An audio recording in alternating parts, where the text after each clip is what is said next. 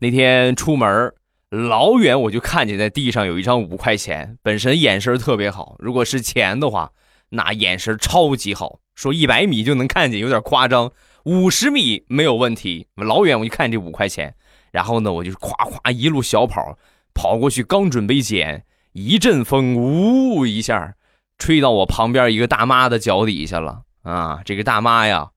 那就你别看这个岁数大了啊，我看怎么也得靠七十了。当时很灵便的，咵一下，一脚把这个钱踩住。我们俩对视了一下，干不过他啊，我还是走吧。转身正准备走呢，大妈从后边就喊我：“小伙子，你别走，我腰不好，你帮我捡一下呗。”